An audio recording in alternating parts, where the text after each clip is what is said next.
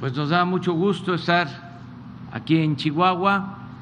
Eh, ya terminamos la reunión de seguridad y vamos a informar, vamos a escuchar a la maestra María Eugenia Campos Galmán, gobernadora de Chihuahua, que es nuestra eh, anfitriona, eh, que estimamos mucho por su apoyo, el trabajo que estamos haciendo de manera coordinada con eh, la maestra María Eugenia Campos, gobernadora de Chihuahua. Ella va a este, introducir esta conferencia. Luego vamos a eh, tener el informe del secretario de la Defensa, Luis Crescencio Sandoval, y eh, al término del informe sobre la situación de seguridad en Chihuahua, vamos a a tratar el lamentable eh, caso, la desgracia del accidente que costó la vida a eh, migrantes centroamericanos en Chiapas. Va a informar el general Bucio de la Guardia Nacional y eh, también el subsecretario de Seguridad Pública, Ricardo Mejía. Eso es lo que tenemos y abrimos después para preguntas y respuestas. Entonces, la gobernadora, adelante.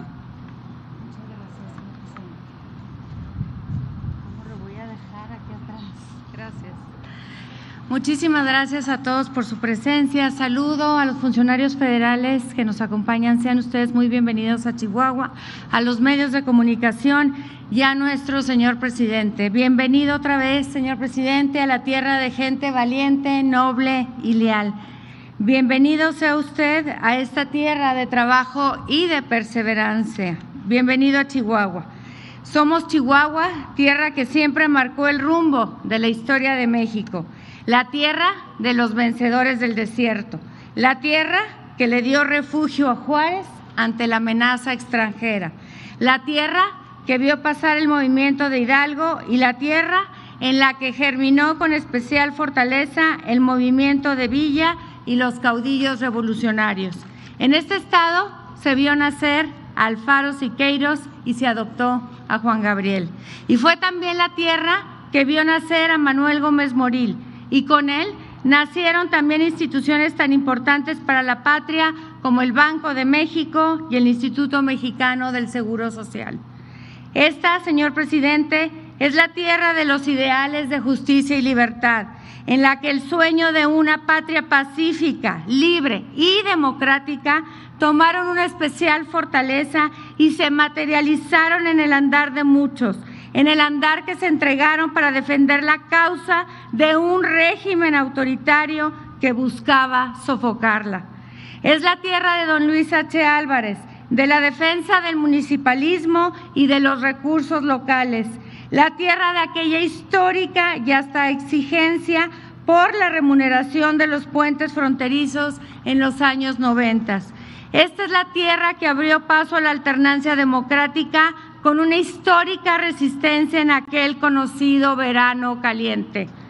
Aquí son muchos quienes han entregado sudor, sangre y vida para generar política de verdad, política que auténticamente persiga el bien común. Y es en esta misma tierra donde hoy hay mucha esperanza. Esperanza depositada en un gobierno que está conformado por las voluntades ciudadanas. Un gobierno que tiene claridad de rumbo, tiene voluntad y tiene paso firme. Como gobernadora del Estado, quiero decirle, señor presidente, que siempre defenderé a mi gente, a sus sueños, sus anhelos y su paz pero también en Chihuahua siempre seremos aliados de quien tenga la voluntad de atender las necesidades reales de nuestros hermanos chihuahuenses y trabajar juntos para evitar el dolor que puede ser evitado. Hemos sabido reconocer que la división y la confrontación, en ella nadie pierde más que la ciudadanía. Hemos comprendido que de fondo hay una causa común y que si trabajamos juntos, triunfamos como nación, pero sobre todo triunfamos como humanidad. Quiero informar a todo México que Chihuahua ha sido el escenario de una nueva forma de democracia, una democracia fortalecida por la sana convivencia política y por el llamado de priorizar los intereses de la gente por encima de cualquier distancia ideológica. Nuestro, muestra palpable de ello fue el reciente acuerdo para la resolución del conflicto en la presa Boquilla, un conflicto que causó un profundo dolor en nuestra tierra. Pero en este ánimo democrático y gracias a la mediación y la buena voluntad de ambas partes, fue posible que comenzara el proceso de liberación de la presa. La semana pasada tuve la oportunidad de celebrar entre lágrimas y abrazos junto a Rosendo Lerma, Juan Lechuga y Juan Rivera, que lloraban de felicidad solo de pensar que pasarán Navidad en casa con su familia. Agradezco profundamente la buena disposición del gobierno federal para hacerlo posible, porque como ya lo dije, de eso se trata la política, no de la confrontación, no de la división, sino de reunir, de reunificar, de lograr la paz y el bien común de toda la nación mexicana. Y así también, en ese mismo ánimo, fue que encontramos escucha y trabajo en equipo en otra crisis posterior.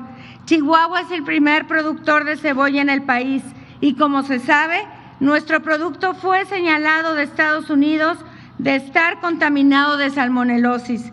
Y aunque ese conflicto continúa, celebramos la rápida respuesta y apoyo que recibimos por parte del secretario de Agricultura y su equipo que nos apoyó rápidamente para certificar la salubridad de la, cebolla producida en Chihuahua por nuestros queridos productores. Y la misma experiencia tuvimos con la pronta resolución por parte de la Secretaría de Educación y su secretaria, por supuesto, con quienes logramos una gestión efectiva para que a las maestras y maestros de Chihuahua se les pagaran sus gestiones que habían esperado durante mucho tiempo. Por esto, gracias, señor presidente. Chihuahua ha sido punta de lanza en la institución de la democracia y hoy somos escenario de una nueva forma de hacer política, una política que se sabe hacer a un lado de la distancia de las ideas para anteponer el bien de la ciudadanía. Hoy Chihuahua resiste ante la tentación fragmentadora y luchamos por una verdadera convivencia social. Y este gran esfuerzo por alcanzar una política distinta trasciende los límites de este Estado. Por eso, celebro que haya instruido el secretario de Gobernación a que se realice una reunión de cercanía con gobernadores y líderes de ideologías distintos para generar una sana convivencia política por el bien de todos. Así pues, Chihuahua tiene un gobierno en movimiento, un gobierno que está trabajando al límite de sus fuerzas y capacidades para ofrecer resultados. Le comento a las mexicanas y a los mexicanos que cuando nos entregaron el Estado, este se encontraba en su peor crisis financiera en la historia. Nos propusimos balancear el presupuesto al tercer año de la administración, pero gracias al gran esfuerzo que ha realizado el sector financiero, logramos desde nuestro primer año, desde este mes, un presupuesto balanceado. Hoy, señor presidente, por primera vez en 11 años, el presupuesto estatal no presentará déficit alguno. Se acabó la corrupción, se acabó la discrecionalidad y hoy la transparencia vive en Chihuahua. Pero lo más importante es que hoy, con esta nueva relación, se van a atender las prioridades de la gente. Hay mucha necesidad y es mucho el dolor acumulado, dolor causado por la inacción, la indolencia y la perversidad de los gobiernos del pasado. Y estoy segura que juntos, en esta convivencia política, gobierno estatal y gobierno federal, podremos avanzar con mucha fuerza para llegar más lejos, más lejos en los temas que más nos unen y que son al mismo tiempo los más urgentes, el combate a la pobreza, la seguridad pública, la salud y por supuesto la nueva cultura en el uso del agua. La historia ya ha demostrado que trabajar juntos con la mirada puesta en el, en el interés superior es la única estrategia efectiva para generar el futuro en el cual aspiramos llegar. Por todo ello, insisto en Chihuahua, hay mucha esperanza en esta entidad. Más allá de la distancia de ideas, sé que tenemos importantes puntos de convergencia y que trabajando juntos, como lo hemos hecho en los últimos meses, podemos brindar a los chihuahuenses y a toda la nación mexicana un poderoso mensaje de unidad. Podemos decir con orgullo que la buena política es posible y que cuando hay voluntad, sí se pueden transformar vidas. Tienen nuestra disposición y voluntad para seguir juntos por el bien de Chihuahua. Gracias, señor presidente, y gracias a todo el equipo del Gobierno federal.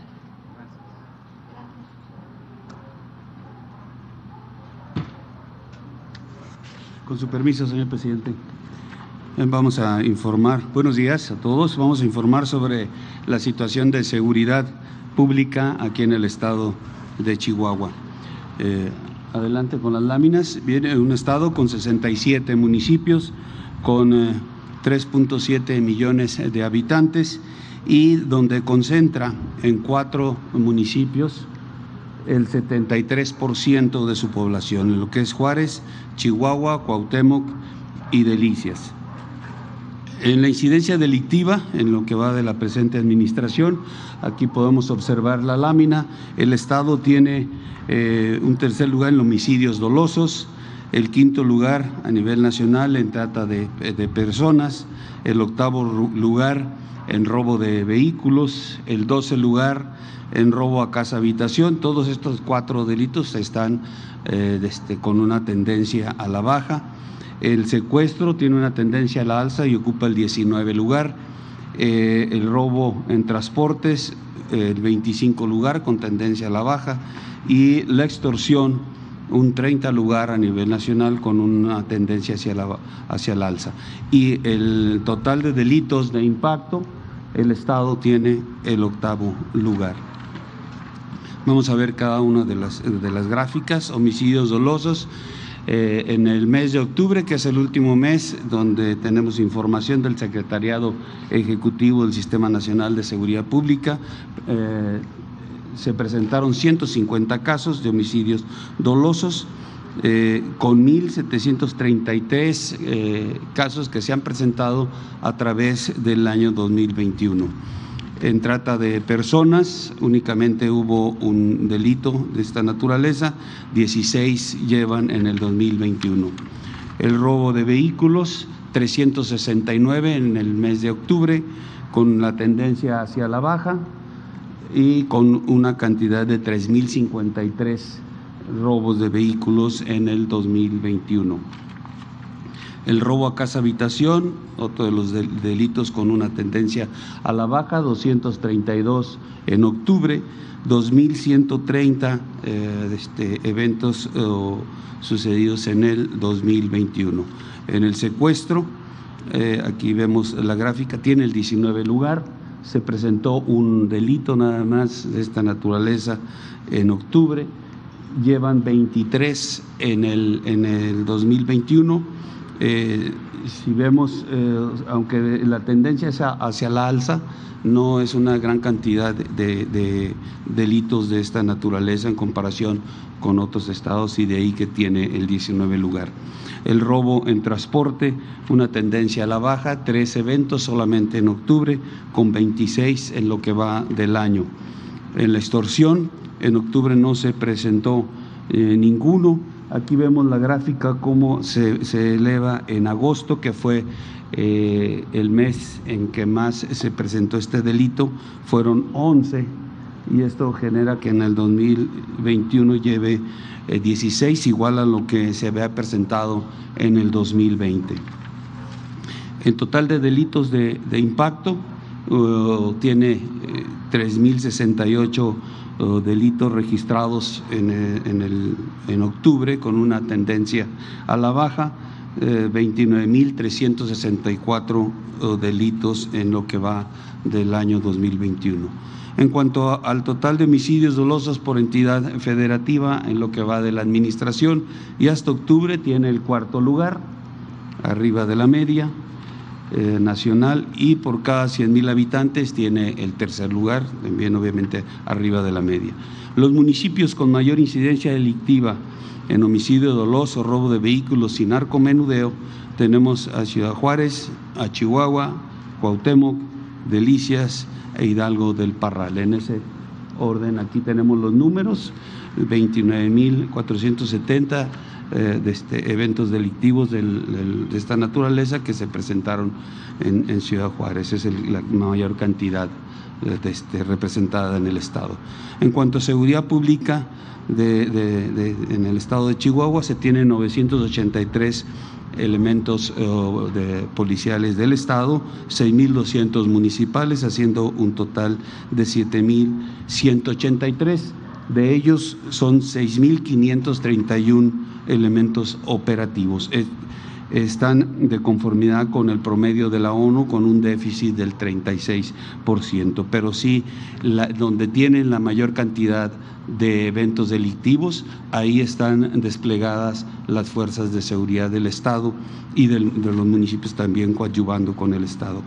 En cuanto a fuerzas federales, aquí en Chihuahua tenemos al Ejército y Fuerza Aérea con un total de 5.854 elementos operativos, de la Guardia Nacional 2.288, para hacer un total de 8.142 elementos operativos, que estos sumados a los elementos operativos, los 6.531 de las fuerzas estatales y municipales, hacen un total general de 14.673 hombres que trabajan de manera coordinada con eh, en las diferentes áreas, las diferentes coordinaciones regionales de la Guardia Nacional en las que se divide el Estado. Adelante, por favor. Aquí tenemos las 10 las diez coordinaciones eh, en las que está dividido, que son eh, Chihuahua, Cuauhtémoc, Nuevo Casas Grandes, Juárez, Delicias, Ojinaga, Valle de Zaragoza, Huachochi, Ciudad Guerrero y Urique. Son las 10 coordinaciones. Eh, en la construcción de compañías de la Guardia Nacional, en el 2019 se construyó una eh, compañía en Ciudad Juárez, en el 2020 10 compañías en Ignacio Zaragoza, Villa Humada, Guerrero, Ciudad Juárez, Chihuahua, Aldama, Ojinaga, Valle de Zaragoza, Jiménez. En el 2021 ya se concluyó la de Camargo y para el 22-23 dentro del plan de desarrollo de la Guardia Nacional están consideradas otras tres compañías de la Guardia Nacional que tendrán ubicación dos, dos en Cuauhtémoc y una en Chihuahua y además una coordinación de batallón de tal forma que el Estado tendrá 16 instalaciones de la Guardia, 15 compañías y la coordinación y adicionalmente el, el ejército cedió cuatro instalaciones para ser empleadas por la Guardia Nacional en su despliegue.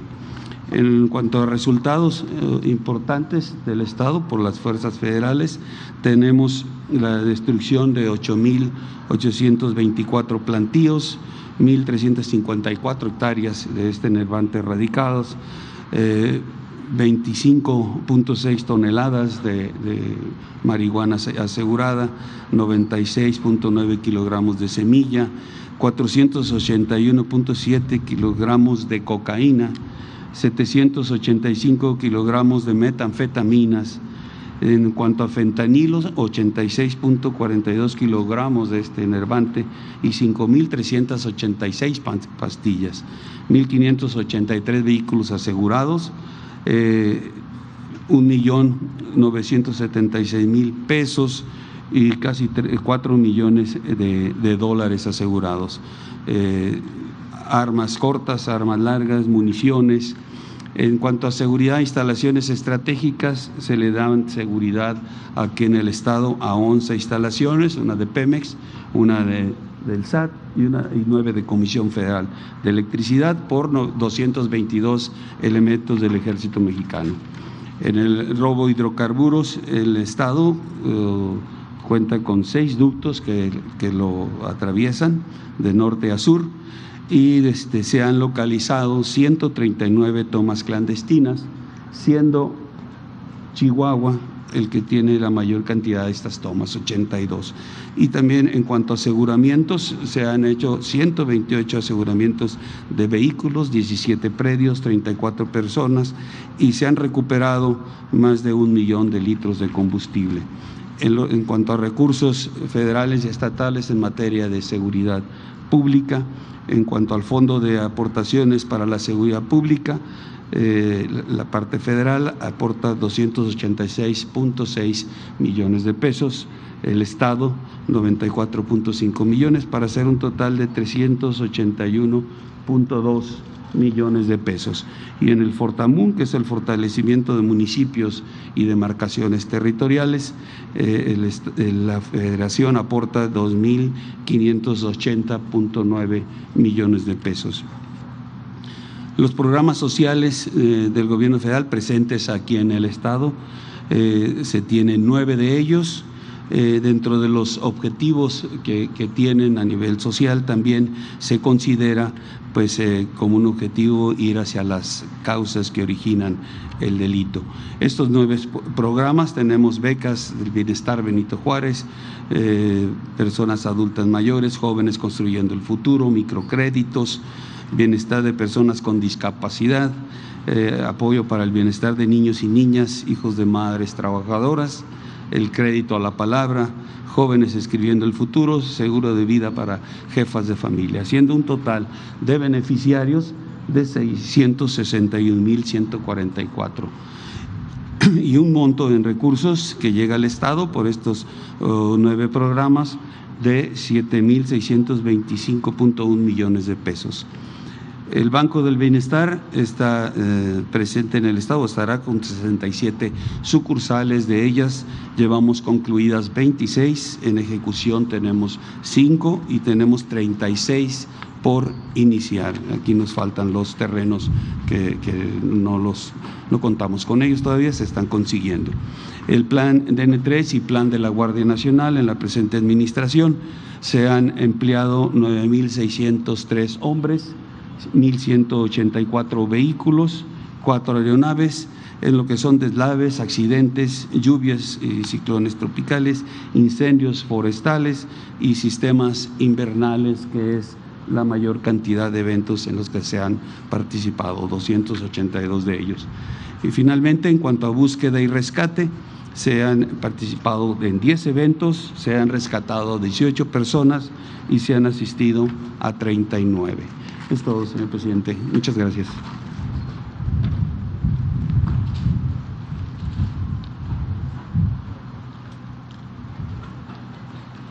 Con su permiso, señor presidente. Buenos días. Voy a permitir eh, informar sobre el accidente en, la, en el estado de Chiapas el día de ayer con información que nos proporcionó principalmente el Instituto Nacional de Migración, SEDENA, la Guardia Nacional, el Instituto Mexicano del Seguro Social, el Gobierno del Estado, Protección Civil y el, Gobierno Municipal de Chiapa de Corzo. Adelante, por favor. El día de ayer, aproximadamente a las 15.30 horas, se reportó la volcadura de un tráiler que transportaba migrantes, esto en el kilómetro 9 de la carretera Tuzla a Chiapa de Corzo, es en la salida de una curva y en esa, a la salida de esa curva se encuentra un puente peatonal en el cual se estrelló el, tráiler. Eh, este tráiler era una de la empresa Z Transportes, con las placas que, que vemos en la lámina, y su domicilio social se encuentra en el kilómetro 291 de la autopista México-Veracruz. El eh, vehículo siniestrado trasladaba en dos cajas alrededor de 160 migrantes de países centroamericanos y el conductor finalmente se dio a la fuga. El reporte preliminar hasta las 22 horas y está ratificado también a esta hora, se trata de 54 personas migrantes fallecidas y 105 lesionados. Los lesionados fueron trasladados vía terrestre y aérea en diferentes unidades médicas a diversas instituciones de salud, tanto en Tuxtla Gutiérrez como en Chiapa de Corzo. Desde el momento del accidente, diversos servicios de emergencia y de la propia comunidad de la colonia El Refugio concurrieron al auxilio de los heridos. Las diversas instancias que acudieron al lugar del, accidente fueron servidores públicos del gobierno del Estado, del Instituto Nacional de Migración, de la Guardia Nacional, del IMSS, de Protección Civil de Chiapas, Protección Civil de Chiapas de Corzo, de la Cruz Roja, Rescate Urbano, Policía Estatal, Bomberos, Tránsito Municipal y ERUM. Poco después se trasladó desde la Ciudad de México y hasta Tuzla Gutiérrez la titular de la Coordinación Nacional de Protección Civil con un equipo de protección civil para auxiliar en las acciones necesarias por el accidente. Según testimonios de los propios migrantes, eh, ellos ingresaron desde varios días antes por la frontera México-Guatemala, principalmente por la Mesilla, y se fueron concentrando en la ciudad de San Cristóbal de las Casas, en varias casas de seguridad, en las cuales los, alojaron o los tuvieron personas dedicadas al tráfico de personas. Después, el día de ayer los subieron a las cajas del tráiler y a las 14 horas más o menos iniciaron su movimiento.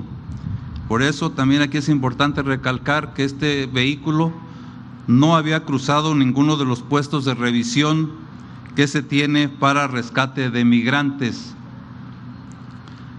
Posteriormente, acerca de las 17 horas, la Fiscalía Estatal tomó conocimiento de los hechos e inició la carpeta de investigación por delito de homicidio contra quien resulte responsable. La Fiscalía General de la República dio a conocer que va a traer el caso. Algunas de las acciones realizadas es eh, fue una permanente coordinación entre autoridades del nivel federal, estatal y municipal. Se brindó atención médica a los migrantes heridos y sus familias. Se proporcionó servicios consulares para, para trámites de repatriación, apoyo con servicios funerarios. Se proporcionó hospedaje y alimentación con apoyo del Instituto Nacional de Migración a los migrantes que están a salvo. A los migrantes ilesos se les otorga, se les otorgará visa, perdón, tarjeta por razones humanitarias para estar en el país regularmente y transitar y autorización para trabajar. El reporte preliminar es de 105 personas lesionadas, 83 hombres, 22 mujeres.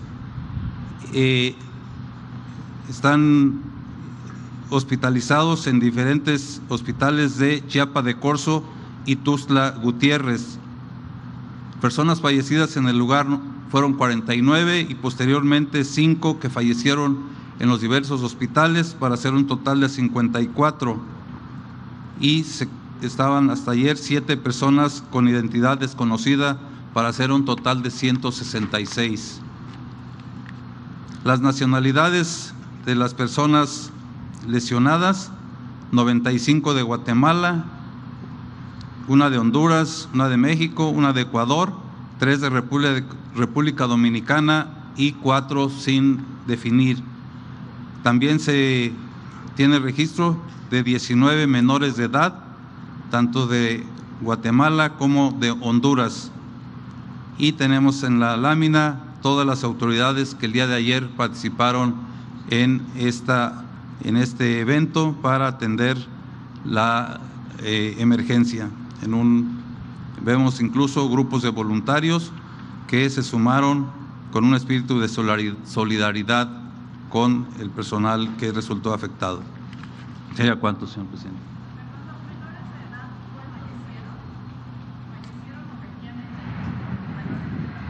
No, los menores de edad todos son de las personas que están en hospitales.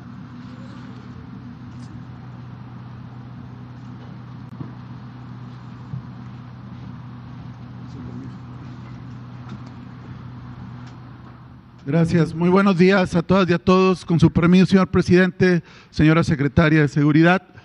Eh, con relación al evento de ayer, queremos hacer una recapitulación de otros eventos donde, gracias al apoyo de la Guardia Nacional y las fuerzas de seguridad, se ha logrado salvar vidas, rescatar eh, migrantes que eran eh, trasladados en condiciones infrahumanas y con un alto riesgo y que afortunadamente no derivaron en tragedias como la ocurrida el día de ayer. Este evento del 3 de diciembre fue en Tecamachalco, Puebla, a las 5.35 de la mañana se ubicó un tracto camión con una caja refrigerada acoplada que llevaba en el interior 205 personas migrantes. Eh, la Guardia Nacional le lo persigue al vehículo porque lo vieron sospechoso. El vehículo se para, el chofer se da a la fuga y un sujeto que iba escoltando la unidad trata de sobornar elementos de la guardia. Ahí lo agarran en flagrancia y al abrir la caja, siguiente, Siguiente, por favor. Se puede ubicar que era una caja semirremolque totalmente eh, adaptada, con hileras para ventiladores, estructura tubular y depósitos de agua, toda una infraestructura para el tráfico migrante. Aquí es importante señalarlo porque este evento que fue el 3 de diciembre era un traslado eh, de Veracruz a Tamaulipas pasando por Puebla. Ya esta situación fue eh, presentada por la Fiscalía General de la República en coordinación con, con, las instancias de seguridad estatales y locales, ya están vinculados a proceso penal y la persona que intentó sobornar está sujeta a prisión preventiva justificada. Siguiente. Tenemos ya ubicado también a los propietarios de los vehículos y por razones de debido proceso y confidencialidad no damos más datos, pero toda la estructura eh, criminal dedicada al tráfico migrante ya está eh, vinculándose en las carpetas de investigación y en los procesos penales. Siguiente. Este fue otro evento en octubre, el 7 de octubre, en Oyama, Tamaulipas. Aquí, a partir de la buena intervención de las fuerzas de seguridad y también el apoyo de algunos detectores de rayos, gamas, se logró identificar a tres tractocamiones, cada uno con dos cajas refrigeradas, que transportaban a 634 migrantes en su interior. Siguiente. Los migrantes eh, rescatados salieron de Puebla y serían trasladados a eh, Monterrey para continuar después su, ruta. Aquí afortunadamente se logró identificar a, los vehículos, se abrieron los tractocamiones, siguiente, y se logró rescatar a estos migrantes, entre los cuales iban 196 menores de edad. Siguiente. Ya se tiene también identificados los vehículos propietarios y se está haciendo todo un trabajo de judicialización y fortalecimiento de la investigación. Ya están vinculados a proceso penal y siguen las pesquisas para ir también contra los propietarios. Siguiente. En el evento del día de ayer que ya dio cuenta el general Luis Rodríguez Bucio, también referir que, la, que el tractocamión y la caja semirremolque, esta caja semirremolque tenía aperturas en la parte superior, cuatro aperturas. Suponemos que para que los migrantes pudieran eh, tener mayor ventilación o respirar, pero esto también al final del día, cuando hubo el evento trágico, también pudo haber afectado eh, su seguridad y poder haber salido proyectados cuando se dio el siniestro. Decirles que ya se tiene también ubicado vehículos, placas, propietarios eh, de estos eh, tractocamión y del semirremolque y por cuestiones de debido proceso y también para cuidar la investigación no se van a, a profundizar. En un primer momento la Fiscalía Local abrió la carpeta de investigación, pero ya fue atraída por la Fiscalía General de la República. Siguiente. Bueno, aquí está lo del, lo del evento, ya no, no vamos a detenernos mucho. Evidentemente el hacinamiento y las condiciones en que llevan trasladados, además de las aperturas en la caja, afectaron también la seguridad de los migrantes. Siguiente. Siguiente. Hubo otro evento también en noviembre en Veracruz, donde también fueron eh, eh, interceptados por las fuerzas de seguridad personas que trasladaban también en condiciones infrahumanas a migrantes, también se logró rescatar y se logró también eh, vincular a proceso penal. Siguiente. Creo que ahí concluiría. Decirles pues que en octubre en Oyama, Tamaulipas, ya están vinculados a proceso, eran 630 y tantos migrantes. En Veracruz, en noviembre, también 600 migrantes. En Tecamachalco, Puebla, el día 3 de diciembre y el día de ayer el trágico evento, pero ha habido literalmente varios rescates humanitarios y se le ha impedido el actuar a estos traficantes y ya están judicializadas las carpetas, hay vinculaciones penales y se va a continuar con la investigación coadyuvando con el Ministerio Público. Aquí nos ha apoyado mucho también, decirlo, comunicaciones y transportes, las fiscalías locales, las áreas de seguridad, la Guardia Nacional, las fuerzas militares y desde luego la Fiscalía General de la República. ¿Sería cuánto, presidente?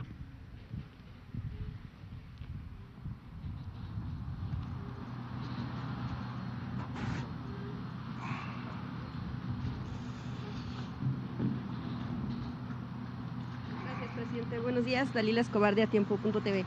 Eh, ¿No se escucha? ¿Ya? ¿Ya? Buenos días, presidente. Eh, pues preguntarle sobre este caso, eh, precisamente lo que ustedes mencionan, ya hay investigaciones en curso, ya se iniciaron, pero bueno, pues independientemente de este hecho, lo que algunas casas de migrantes informaron en un comunicado es que justo, y bueno, pues sí, se debe al tema de las política, la política migratoria que se tiene. Yo quisiera preguntarle a usted independientemente de las investigaciones, como Estado, como país de tránsito, qué es lo que permite que sucedan este tipo de situaciones y también saber si en efecto no se pasó por un retén, porque se mencionaba que sí había pasado por algunos retenes y que precisamente eh, pudo haberse eludido el hecho de que iban migrantes en esta caja de tralla. Bueno, primero este, expresar nuestro dolor por estos hechos tan lamentables, tristes, y enviar un abrazo fraterno a los familiares de los que perdieron la vida en este accidente. Eso es lo principal. Duele mucho cuando se dan estos casos. Hemos venido insistiendo de que hay que atender las causas que originan estos eh, lamentables hechos. Y les puedo hablar de dos eventos recientes en los que he tratado el problema. Mi intervención en la ONU este, versó sobre este problema, este fenómeno de la migración. ¿Por qué es este fenómeno de migración mundial? Bueno, porque impera la corrupción en el mundo y hay una monstruosa desigualdad económica y social y hay regiones del mundo completamente en el abandono. Hay 750 millones de seres humanos que sobreviven con dos dólares diarios, mientras una minoría vive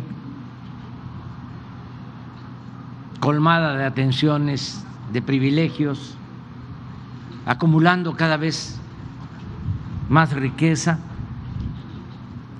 mediante la especulación financiera y sin escrúpulos morales de ninguna índole. Eso lo expresé en la ONU. Pero además hablé del caso de Centroamérica, en particular. A la semana, en la Casa Blanca, volví a tratar el tema.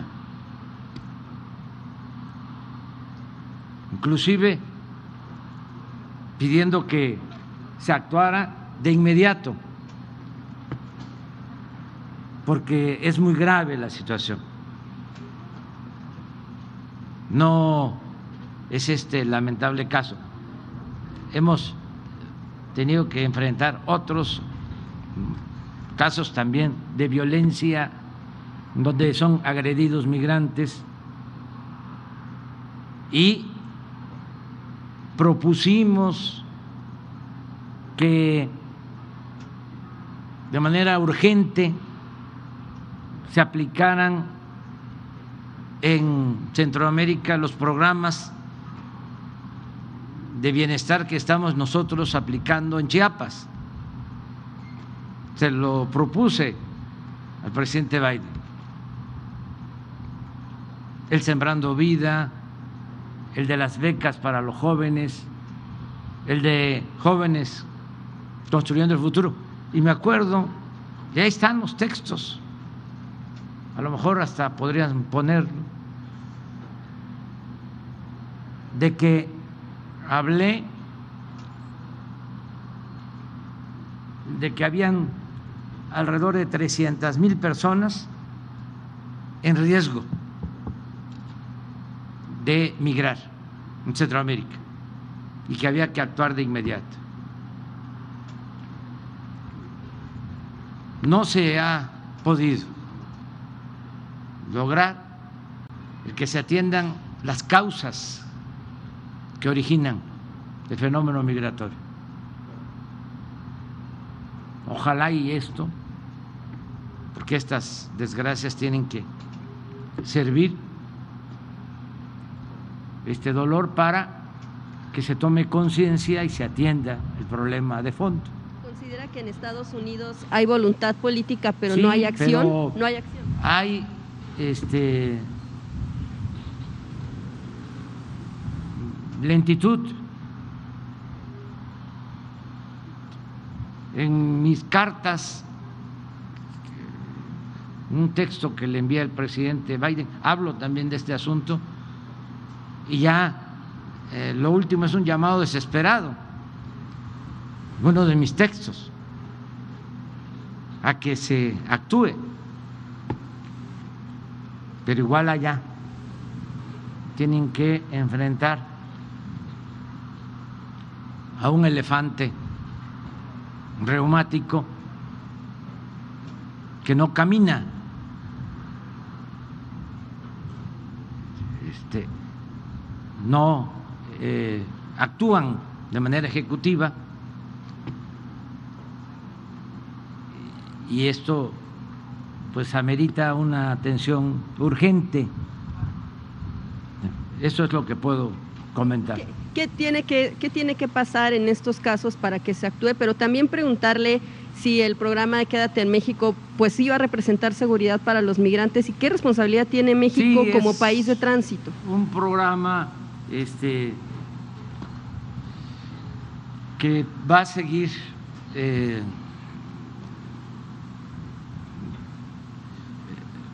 permitiendo que cuidemos nosotros a los migrantes. Y lo vamos a seguir haciendo. Pero estamos hablando de flujos migratorios de miles de personas. Entonces,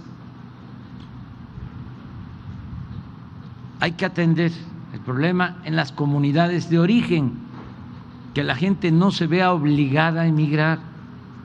Esa es la mejor opción. Y lo otro, que también se los planteé, tanto al presidente Biden como al primer ministro Trudeau, desde que se acepte una realidad, se requiere, tanto en Estados Unidos como en Canadá, fuerza de trabajo. No tienen mano de obra.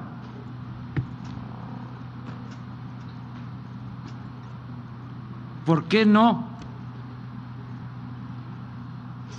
regular, ordenar el flujo migratorio? ¿Por qué no implementar de inmediato un programa de visas temporales de trabajo? En Canadá se tiene y funciona. En Estados Unidos hay también un programa, pero muy limitado. Desde luego, eh, no es un asunto eh, sencillo para el presidente Biden. Yo noté que él tiene voluntad de apoyar a migrantes Incluso presentó una iniciativa para regularizar la situación de los migrantes eh, mexicanos, a 11 millones de migrantes, pero hay oposición y hay también allá politiquería.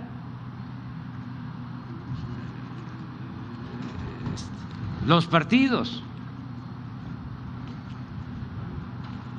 Por eso nosotros vamos a estar pendientes con todo respeto, de la decisión que tomen los partidos y sin caer en injerencismos,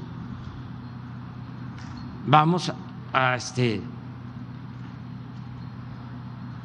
a señalar respetuosamente qué partido ayuda, apoya a migrantes que por necesidad tienen que irse a buscar la vida, a trabajar honradamente en Estados Unidos y qué partidos no.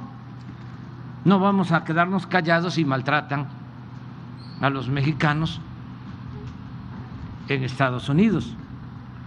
Ahora que fui, puse el énfasis en que hay 38 millones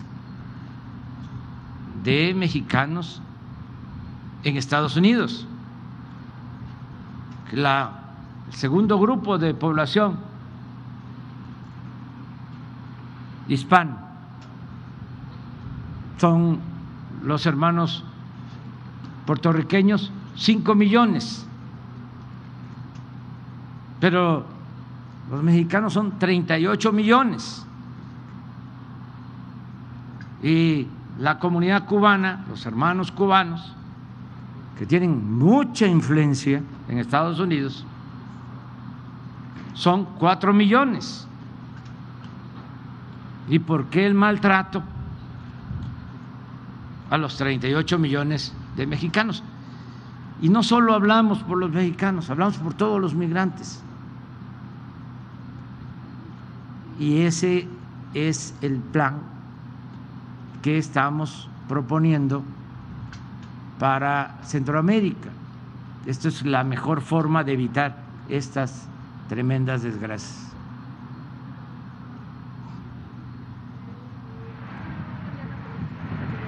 ¿Mande? No, este, al contrario, vamos a seguir insistiendo en que el problema migratorio no se resuelve con medidas coercitivas, sino que tienen que darse oportunidades de trabajo, de bienestar a los migrantes, porque la gente no sale de sus pueblos por gusto, lo hace por necesidad. Entonces, ¿qué es lo que hay que hacer en Guatemala? ¿Qué es lo que hay que hacer en Honduras? ¿En El Salvador? Pues invertir, impulsar el desarrollo, que haya programas de bienestar. Nosotros en Chiapas, que eso se los planteé a las autoridades de Estados Unidos, se los he dicho muchas veces, tenemos 80 mil sembradores trabajando en 200 mil hectáreas, sembrando árboles frutales, maderables. Pues eh, es pasar ese programa a Guatemala, a Honduras, a El Salvador. Son las mismas condiciones de medio ambiente,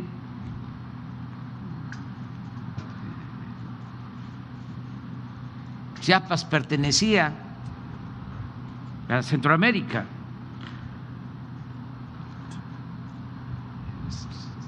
Es la misma cultura o las mismas culturas, no hay diferencias. Lo mismo en Chiapas, el programa de jóvenes construyendo el futuro le da trabajo a 30 mil jóvenes. Eso mismo, hacerlo en Guatemala, hacerlo en Honduras, hacerlo en El Salvador. Nosotros ya estamos ayudando en los países centroamericanos, pero desde luego no es suficiente. Estamos nosotros entregando becas y apoyando en Centroamérica, pero se requiere un programa eh, de urgencia para evitar que la gente eh, tenga que emigrar y además pues eh, quitarles este,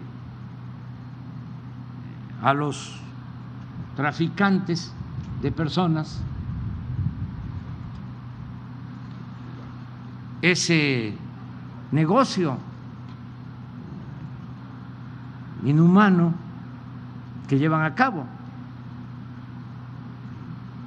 Todos los que se dedican a enganchar este, a migrantes, estos transportistas, pero hay que atender las causas. Eso es lo que puedo Gracias, presidente. En un segundo tema, bueno, pues usted ha hablado en varias ocasiones de que pues en anteriores administraciones había las empresas consentidas. Esto eh, pues sucede, sigue sucediendo en otros ámbitos, bueno, en otro poder. Pero no te escuché. Eh, usted ha hablado en varias ocasiones de que ha habido en, anteriores administraciones eh, empresas consentidas. Esto sigue sucediendo en otros poderes, por ejemplo, en el caso del Senado de la República, de que desde hace años, desde 2015 por lo menos, ha tenido empresas pues consentidas con las que eh, han otorgado contratos por más de 287 millones de pesos. Son empresas que además confabulan entre sí para encarecer lo que ofrecen y que entre ellas gane alguna este tipo de contratos. Simplemente, bueno, pues es, una, es parte de una investigación que se lleva a cabo eh, también en nuestro medio que habla de empresas eh, que tienen de nombre 3W Educación, Tecnologías Digitales Alternas de México, ISA Edificaciones y Gaini SC. Se ha hecho investigaciones al interior del propio Senado. Al final el resultado fue que pues no, no encontraban como grandes irregularidades, a pesar de que la propia, la propia auditoría interna me indica que todas las irregularidades en las que caen estas empresas pues no caben, por supuesto, en los estatutos. ¿Qué llamado hace a este tipo de instancias? Sobre todo que se siguen haciendo contrataciones a empresas que son consentidas y que no deja de suceder desde años anteriores a esto. Pues es un asunto del Poder Legislativo, de la corrupción que sigue este, imperando, que es el principal problema del país se ha avanzado muchísimo, pero hace falta seguir limpiando. Y tenemos también que ser respetuosos de la autonomía de los poderes. Nosotros estamos limpiando el poder ejecutivo. Y sí puedo decir, a tres años de gobierno, saco mi pañuelito blanco. no hay corrupción, aunque no les guste a mis adversarios. Ya no hay los grandes negocios que se hacían con la autorización de la presidencia de la República. El entregar contratos para construir gasoductos y pagar precios elevadísimos, ya eso ya no. Ya no se privatizan los reclusorios también para pagar hasta cinco mil pesos por recluso diario, por el servicio de empresas que recibieron esos contratos porque tenían influencias algunas vinculadas a medios de información, dueños de medios de información. Ya eso no se permite. No hay corrupción arriba, pero tenemos que seguir limpiando, purificando la vida pública. Hace falta más este, y que cada quien haga lo que le corresponde. Aquí en Chihuahua este, celebro que la gobernadora esté hablando del combate a la corrupción porque eso ha afectado mucho a Chihuahua, mucha corrupción en este estado. Este, se han dedicado a saquear el estado de Chihuahua. No en tiempos recientes, ya lleva décadas el saqueo en Chihuahua. Entonces, ya basta de la corrupción en todo el país. Entonces, lo que plantea el Senado, si hay elementos, si hay pruebas, también, aunque ustedes no tengan, pues, eh, esa función, porque su trabajo es informar, hacer investigaciones y dar a conocer todas estas anomalías, pues también que ayuden y como ciudadanos, mujeres y hombres, si tienen esas pruebas, hay que presentarlas. No solo quedarnos en la denuncia pública, sino todo lo que este, investigan, que obtienen con su trabajo de investigación periodística a la fiscalía. Ayudan mucho este, haciendo eso, para que no quede solo en este, la denuncia pública. Es importante la denuncia pública, pero tenemos que dar el otro paso, presentar la denuncia en las instancias judiciales o entregar la información a instancias que puedan presentar esas denuncias. Mande. De, hecho, estaba dentro del propio legislativo esa investigación, está dentro de la propia auditoría. Y hay que seguir ahí y denunciándolo. Y no eh, cansarse, no darse por vencidos. Finalmente, nada más cómo le fue con los empresarios ayer, sí le hablaron de este tema de, la reforma energética, energías limpias, ¿cómo le fue ayer? Sí, hablamos este, con mucha este, claridad, franqueza y también con respeto. Hablamos sobre el tema de la industria eléctrica y les dije que se abusaba en otros tiempos y se pensaba nada más en el negocio privado, en que le fuera bien a una empresa, aunque le fuera mal al país.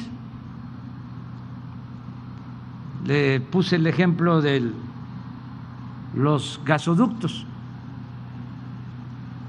cómo hicieron este jugoso negocio en contra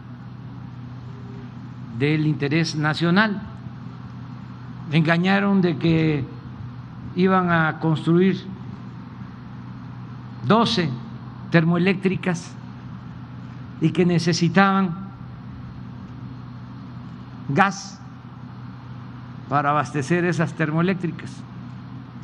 Entonces no hicieron las termoeléctricas, pero sí compraron el gas a precios elevadísimos en beneficio de las empresas. Hicieron su agosto.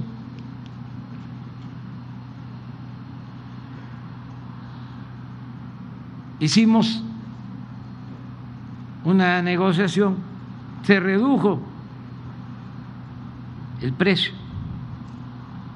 que se había pactado originalmente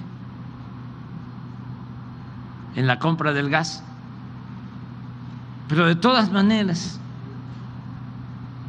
tenemos 40% de gas que se está pagando sin que podamos usarlo, porque se compró en demasía. Y lo tenemos que estar revendiendo, claro, a precios bajos en Texas para no perder tanto. Estos empresarios o traficantes de influencia, pues no pensaron en que de esa manera pues se daña la hacienda pública.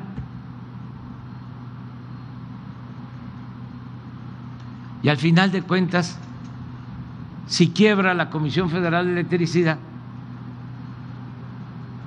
nos afecta a todos los mexicanos, pero la codicia es mucha. Es una especie de enajenación. Aquí le cortaron la cabeza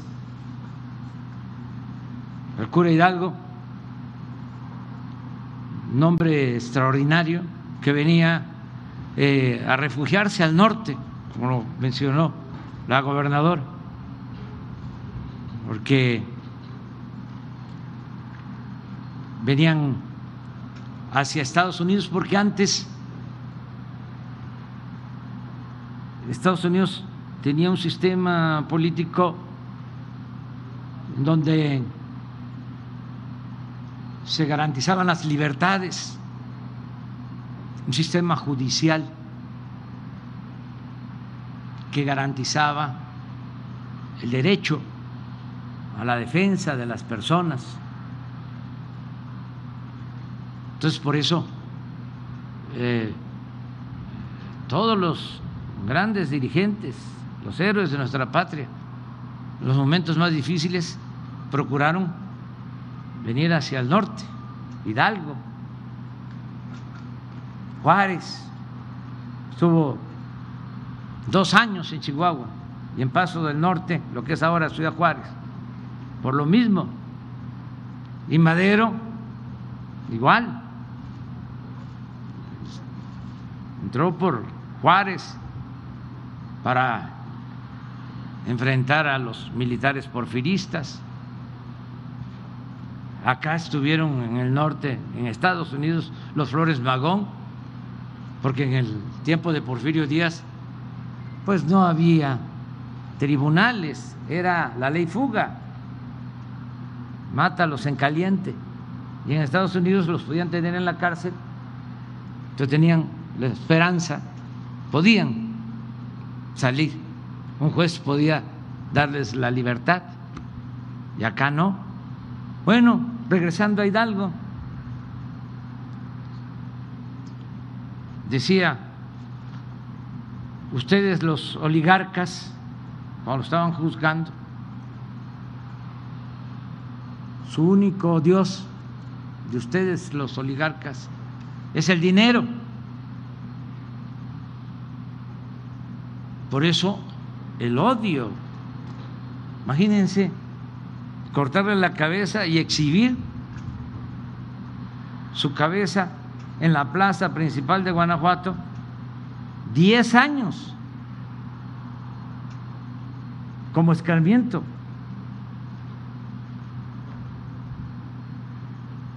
al padre de nuestra patria. Entonces, la ambición al dinero. Entonces ayer hablamos de eso. El caso de la industria eléctrica, lo mismo. ¿Cómo es posible que una empresa, una gran corporación económica, financiera, pague menos luz proporcionalmente que lo que paga un hogar, un consumidor de clase popular o clase media, o que una gran cadena comercial pague menos luz que lo que paga una tienda de abarrotes en un pueblo, en una colonia, que tienen que apagar sus refrigeradores mientras las grandes tiendas comerciales, las corporaciones, día y noche mantienen sus centros comerciales alumbrados como si fuese de día. Pues eso hablamos. Entonces, ¿cómo buscar un arreglo? Porque resulta que estamos subsidiando a los consumidores pero es más el subsidio que se destina a las grandes empresas, mucho más. Y desde luego se argumenta, bueno, es que esas eran las reglas antes. No puede haber un cambio de reglas, no puede haber un cambio de señal, porque entonces ya no hay confianza. Pues sí, y serán las reglas y es legal porque pues eran los dueños del país y hacían las leyes a la medida de sus intereses, hasta compraban a legisladores para llevar a cabo sus reformas. De eso hablamos. Entonces, vamos a llegar a un acuerdo, vamos a dialogar y ya se está haciendo, se está llevando a cabo un diálogo, pero hay cosas en donde no vamos, de una vez lo adelanto, a ceder. Por ejemplo, en lo que tiene que ver con el dominio de la nación sobre el litio.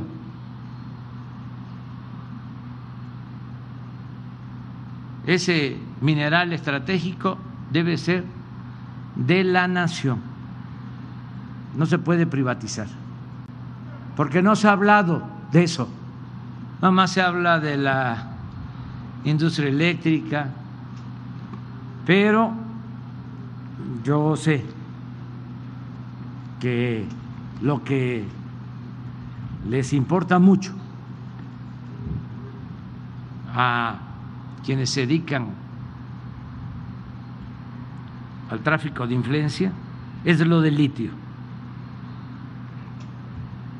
Y a nosotros nos importa mucho porque eso es lo que permite que el país pueda desarrollarse de manera autónoma, independiente y garantizar el avance tecnológico en beneficio de las nuevas generaciones de mexicanos. Litio no, lo de la cuestión eléctrica sí, y se llegó al acuerdo de que eh, se va a continuar con el diálogo, pero que tiene que haber una revisión para buscar los equilibrios. Se los planteé con mucha claridad. Les dije que llevo tres años enderezando en tuertos de esto de los gasoductos, de los reclusorios, lo de la compra de la medicina, otra gran tranza, 100 mil millones de pesos compraban de medicina a 10 empresas vinculadas al poder. Ahora estamos revisando contratos de las concesiones que dieron de última hora para el mantenimiento de carreteras.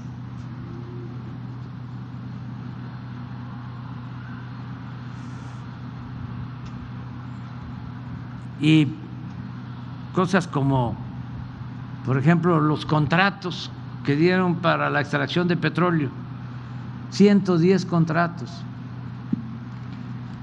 ¿Saben cuántos este, están funcionando o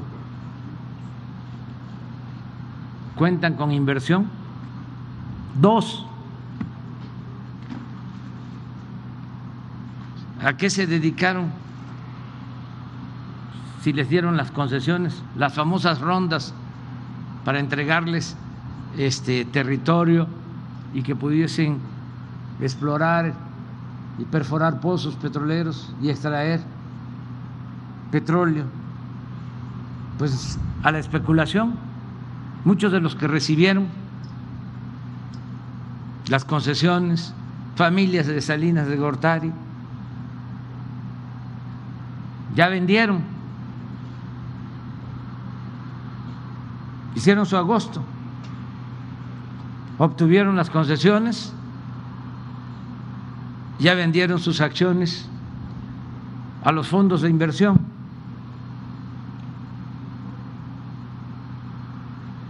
Entonces, ya eso, ya no, eh, aún con este nivel de claridad y de franqueza, fue una reunión muy importante porque hay que decirlo, no todo el que tiene es malvado. Hay gente que se dedica a invertir, que genera empleos y que merece respeto y va a contar siempre con nuestro apoyo. Pero hay otros que son traficantes de influencia.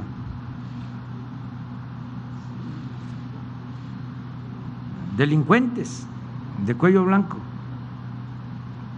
pero no son todos los empresarios. Es una minoría la que se malacostumbró a vivir al amparo del poder público a hacer jugosos negocios con el tráfico de influencias. Gente que de repente se dedicaban a la panadería, a hacer pan, y se convirtieron en empresarios petroleros o se dedicaron a la industria eléctrica. Nada más porque tenían agarraderas, tenían influencia. Pero eso ya, afortunadamente, se terminó. Gracias, presidente. Eh, si me permite hacer algunas preguntas al, Gabinete de Seguridad sobre el tema de los migrantes, eh, preguntarles de manera general eh, qué tanto se ha logrado identificar a las bandas de traficantes de migrantes, si son las mismas bandas que operan en otras actividades ilícitas del narcotráfico o son bandas que se dedican exclusivamente a esto, y sobre este caso particular, preguntarles hacia dónde iba este, este tráiler junto con el otro. Eh, cuánto les habían cobrado, eh, si se ratifica entonces que no había ningún retén, porque hay versiones ahí contradictorias, si se no habían pasado absolutamente ningún retén y si entre las personas que lamentablemente murieron no había tampoco ningún menor de edad. Ricardo.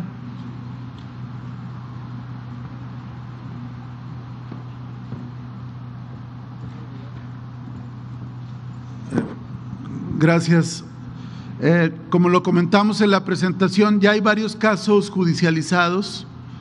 Tenemos una mesa de judicialización para atender el tema del tráfico ilícito migrante. Hay ya, sobre todo por el lado de la Fiscalía General de la República y las fiscalías locales, más de 1.600 carpetas de investigación. Ya hay una cantidad muy considerable de vinculaciones a proceso y en estos últimos eventos, el de Oyama en Tamaulipas, el de Tecamachalco en Puebla, el de Veracruz y el día de ayer, eh, ya van muy avanzadas las investigaciones, ya hay eh, vinculados a proceso, en el caso de Tecamachalco con prisión preventiva, otros sujetos otro tipo de medidas cautelares, pero se ha logrado avanzar también en ir eh, vinculando toda la estructura criminal. ¿A qué me refiero? Desde el que pone los tractocamiones, el que pone las cajas, el que tiene las redes de enganchadores o coyotes o polleros, como se les dice en el argot, hasta también eh, identificar cuestiones de carácter financiero. Eh, tenemos mucha confianza en que va a haber eh, eh, sentencias ejemplares, sobre todo porque se está poniendo en riesgo la vida de menores y de personas en condiciones de vulnerabilidad. Como ustedes pudieron apreciar, hay pues, una infraestructura criminal donde han adaptado cajas y afortunadamente la buena intervención de la Guardia Nacional, de las fuerzas de seguridad, pues ha evitado eh, tragedias eh, cuando incluso los eh, llevan en condiciones totalmente infrahumanas. con relación a lo del retén no, hubo, no hubo tal, está eso circulando como una manera de tratar de, desacreditar el, trabajo, no hay tal, ellos abordaron en, en San Cristóbal, como aquí lo narró el general Rodríguez Bucio, y a través de las cámaras de las casetas ya se tiene identificado el, vehículo al momento que, cruza la caseta de Chapa de Corso y, estamos avanzando muy bien. Tenemos ya ubicadas empresas, eh, propietarios, todo, pero por secrecía de la investigación y también para no alertarlos no, no vamos a abundar sobre el particular. Gracias. ¿Iban hacia Estados Unidos? Lo que, lo que tenemos conocimiento es que ellos irían hacia Puebla en un primer momento y luego ya después continuarían su ruta. Como ustedes pudieron apreciar eh, en el evento de, principios de este mes, eh, fueron eh, rescatados en Tecamachalco, otros en Veracruz y otros en Tamaulipas. Es, digamos, la ruta, la ruta que, van, que van siguiendo de, de tráfico humano. ¿Sería cuánto? ¿Se sabe cuánto les habían cobrado? Perdón no tenemos, no tenemos conocimiento ahí. También ahí valdría la pena comentar que dada la, situación de, vulnerabilidad de muchos de ellos eh, y el temor, no es difícil que, que ellos eh, comenten esto. Eso a veces complica la judicialización de los procesos, pero afortunadamente con toda esta eh, inteligencia y todo este seguimiento que hay a, vehículos, a cajas, se ha logrado ya asegurar y también vincular a proceso penal a choferes y operadores y ahorita vamos por los propietarios. ¿Sería cuánto? Gracias. No, lo podemos determinar hasta ahorita, no lo podemos porque no hay, no hay elementos, pero sí en algunos casos sí eh, hemos visto que es una misma red de propietarios, incluso también de, origen, también de lugar, eh, del lugar de donde surgen. Eh, en su momento seguramente esto se podrá compartir, pero ahorita está en el mero proceso de, de investigación. ¿Sería cuánto? De los fallecidos nos informan que hay un niño. Una niña de 16 años, adolescente. La mayoría de Guatemala. Gracias, presidente. Eh, estaba pendiente también un informe del Quédate en México y del, canciller que todavía no lo ha, dado a conocer y de lo de los agentes de la DEA. Digo, para otro día que pudiera quedar. Y no sé si pudiera preguntarle a la gobernadora o si usted tuviera algún reporte, porque este Quédate en México inició justo en Ciudad Juárez. Eh, si ya arrancó, si ya hubo alguna devolución de, de migrantes por parte de Estados Unidos para que permanezcan en México. Vamos a esperar.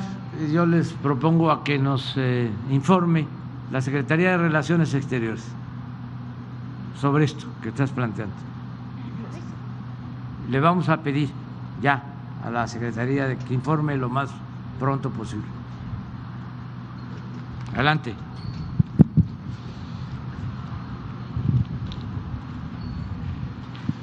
Buenos días, señor presidente. frío. Buenos días, gobernadoras, secretarias, secretarios. Buenos días a todas y a todos. Diego Elías Cedillo de Tabasco hoy, Campeche hoy, Quintana Roo y Diario Basta de Grupo Cantón.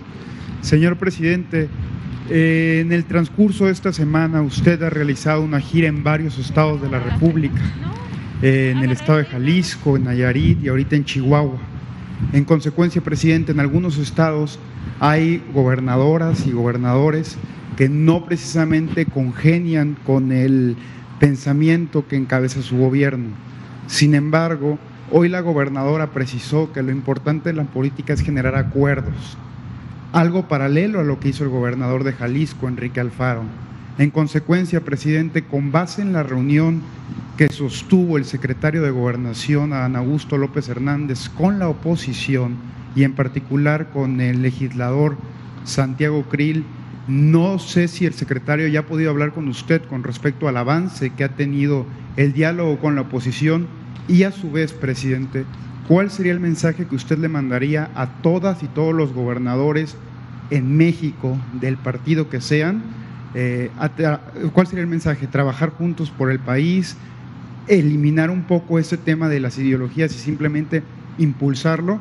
¿O cuál sería el mensaje que usted les mandaría, presidente? Gracias. Bueno, este, en general nosotros llevamos buenas relaciones con los gobiernos estatales. No tenemos este, diferencias de fondo. Han habido aquí en Chihuahua, se presentaron cosas este, muy especiales cuando lo del agua, porque eh, con razón o sin razón, legal o ilegal, legítima o ilegítimamente, aquí no querían que se enviara agua a Estados Unidos y hay un tratado internacional. Y nosotros eh, teníamos que cumplir con ese compromiso porque en su momento sostuvimos y creemos de que se deben de cumplir todos los acuerdos internacionales y que no hay que dar motivo para represalias eh, a ningún gobierno extranjero. Entonces, ahí no nos entendimos eh, también eh, estaban de por medio intereses y eh, un momento de tensión y de diferencias, que es además algo normal en la democracia. No vamos a estar este, siempre este, pensando lo mismo, no puede haber pensamiento único, eso solamente en las dictaduras. En la democracia tiene que haber diálogo, discrepancias, pluralidad y garantizar el derecho a disentir. Pero en general es buena la relación con todos los gobiernos estatales y va a seguir siendo buena y eh, nosotros eh, atendemos por igual a todos. Aquí en Chihuahua estamos eh, llevando a cabo programas de bienestar como nunca se había eh, visto en Chihuahua. Nunca se había apoyado tanto a la gente, sobre todo a los pobres, a los más necesitados, como en estos tres años. Les puedo, por ejemplo, decir que se están beneficiando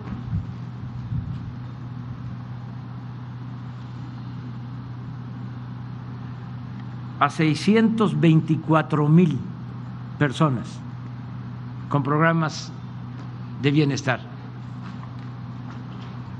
Nada más jóvenes que reciben becas para estudiar en el nivel superior en Chihuahua, 5.492, que reciben 2.400 pesos mensuales.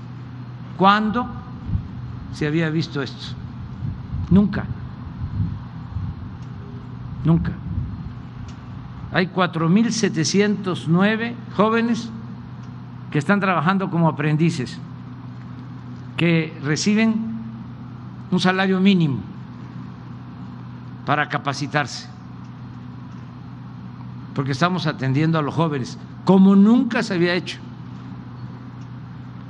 ¿Qué hicieron los gobiernos anteriores? Solo llamar a los jóvenes de manera despectiva, ninis, que ni estudian ni trabajan. Nunca se había hecho algo por los jóvenes. Yo que recorro todo el país, conozco los 67 municipios de Chihuahua, conozco Batopilas y conozco Morelos, bueno, y Urique y todos los municipios más apartados. Y no solo en Chihuahua, en Sonora, en Sinaloa, en cualquier lugar. Este, llegaba uno a los pueblos y en las gasolineras, ahí los jóvenes. Y todo el mundo sabía, son los halconcitos. ¿De qué trabajaban? De halcones. Pero solo se este, comentaba de que ese era el trabajo de los jóvenes. Ningún programa para atenderlos. Cuando dimos a conocer esto, que iba a darse trabajo a los jóvenes como aprendices, este, hubo cuestionamientos del conservadurismo, de que cómo le íbamos a dar trabajo a los jóvenes. Aquí en Chihuahua, por ejemplo, todos los estudiantes de nivel medio superior tienen beca en escuelas públicas, 115 mil jóvenes.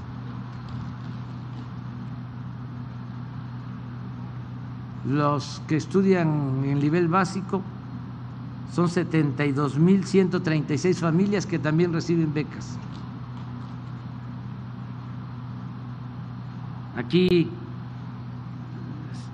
dos eh, universidades públicas se eh, han iniciado, en Guadalupe y Calvo y en Urique,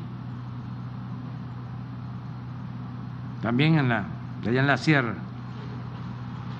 Hay un programa que es muy importante, la escuela es nuestra, que se le da el dinero a la sociedad de padres de familia o de madres de familia para que ellos mismos se hagan cargo del mantenimiento de las escuelas.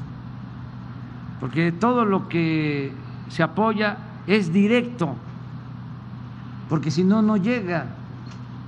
Antes lo poco que le daban a la gente se lo mandaban con intermediarios con organizaciones no gubernamentales, organizaciones sociales, organizaciones campesinas supuestamente independientes, y no llegaba el apoyo. Ahora todo es directo. Pero no solo no hay intermediación eh, con organizaciones civiles, buscamos que no haya tanta intermediación en instancias de gobierno por ejemplo, esto del mantenimiento de las escuelas. Si el gobierno federal maneja los recursos, luego el Estado, luego el municipio, pues no llega a la escuela. Es mejor entregar el dinero a la sociedad de madres, de padres de familia de cada escuela. Y se están creando comités y se procura se recomienda que el tesorero sea mujer, porque las mujeres son más honradas. Y la mayor parte de estos comités aquí en Chihuahua están manejados o reciben el recurso mujeres. Son 1.341 escuelas que ya tienen presupuesto directo. Claro, Chihuahua hay 4.478, nos falta, pero vamos a ir hacia allá. Este, adultos mayores para Chihuahua, 253 mil adultos mayores. Y la buena noticia es de que ya es a partir de los 65 años y es pensión universal, es para todos, para ricos y pobres, después de 65 años es una pequeña recompensa, un reconocimiento por lo que hicieron en beneficio del país. Y va a ir aumentando la pensión, ahora va a aumentar 20%, de modo que eh, al final del gobierno va a ser ya una pensión considerable que si es una pareja de adultos mayores cuando menos les va a permitir su alimentación. Es lo que se está planteando.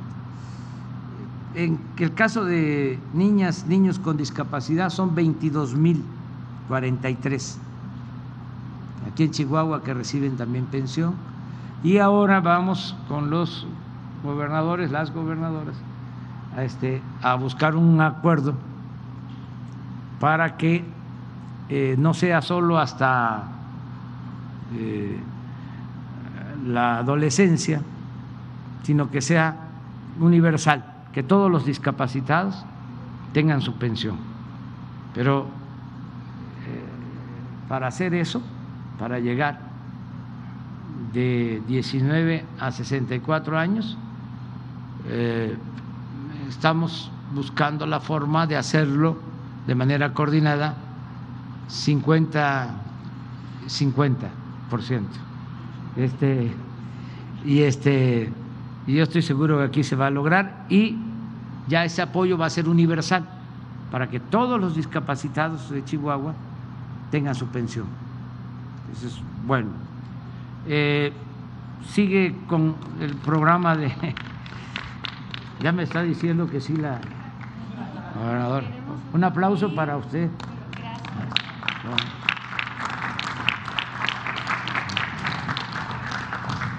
Y este,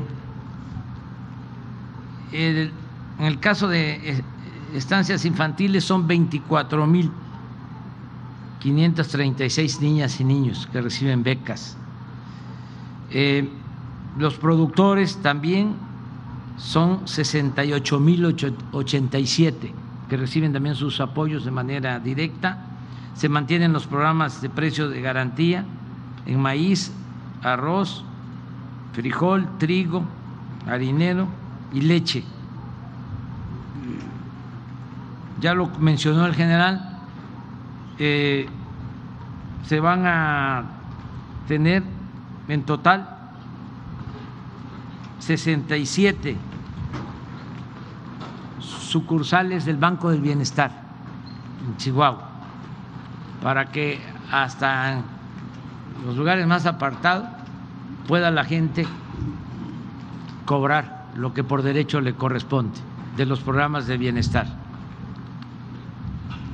Y así hay eh, créditos a la palabra que se han entregado en Chihuahua eh, y hay un programa muy importante que se está aplicando en Chihuahua que es el Sembrando Vida.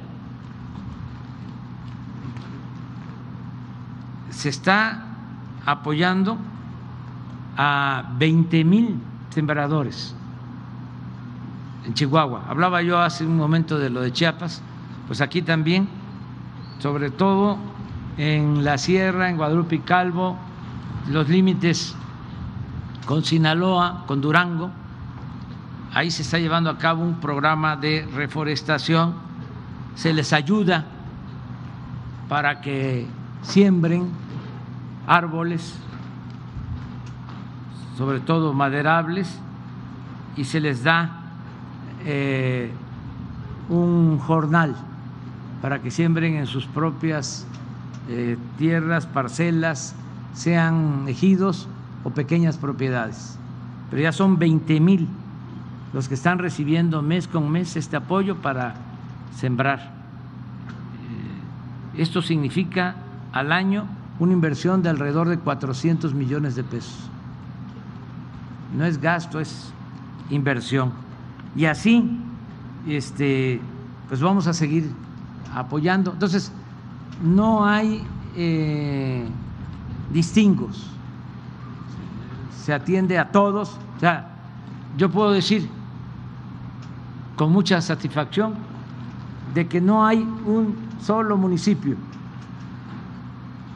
de los 67 que no reciba eh, apoyo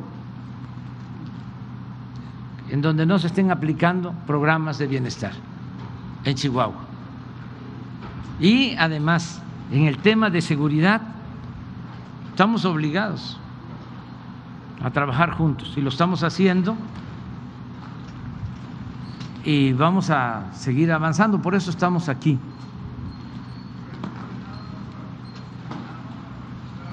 podido hablar con el secretario de Gobernación con respecto al avance que han tenido los diálogos con los diferentes actores políticos en el país? Sí, pues parte de lo que aquí la gobernadora eh, acaba de expresar, eh, esta liberación de presos y otras este, acciones se han eh, podido llevar a cabo por el diálogo de la gobernadora con el gobierno federal y en particular con el secretario de gobernación. Estoy muy contento con el trabajo del secretario de gobernación. Me ayuda mucho. Este, y yo creo que también los gobernadores y las gobernadoras están satisfechas porque Sí tienen, ¿no, gobernadora? Resuelve, sí. Y este es este, callado, pero muy eficaz. Presidente, y nada más para finalizar, con base en, el, en las fechas navideñas que tenemos en puerta y con el mes de diciembre, eh, aprovechando la presencia del Gabinete de Seguridad, ¿se ha planteado en las mesas de seguridad, valga la redundancia, alguna estrategia para eh, eh, impedir un alza en el crimen o cuáles son las estimaciones que se tiene por motivo de estas fechas que siempre pues genera un aumento en el crimen, si ya hay alguna estrategia implementada o lo han platicado. Gracias, presidente. Bueno, hay la verdad buenas noticias en ese aspecto. Todos los días nosotros llevamos a cabo estas reuniones del Gabinete de Seguridad, todos los días. Y todos los días sabemos eh, cuántos homicidios hay en las últimas 24 horas. Por ejemplo, a ver lo que pasó ayer en homicidios. A ver si lo ponen. Esto es diario. Esto antes no, no se hacía. Hay que recordar que antes pues no se reunían todos los días. A veces ni se reunían o no se llevaban de las mismas dependencias. Cada quien hacía lo que consideraba. Ahora se trabaja de manera conjunta, todos los que estamos aquí. El caso de, Chihuahua, gobierno estatal, gobierno municipal, gobierno federal, con todas las eh, secretarías. Miren, ayer 53. Este es uno de los días más bajos en homicidio.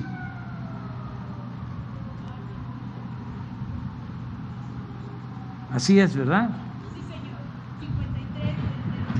De los más bajos. Entonces, pero vamos a informar el lunes. Así es, el lunes, como lo hacemos cada mes.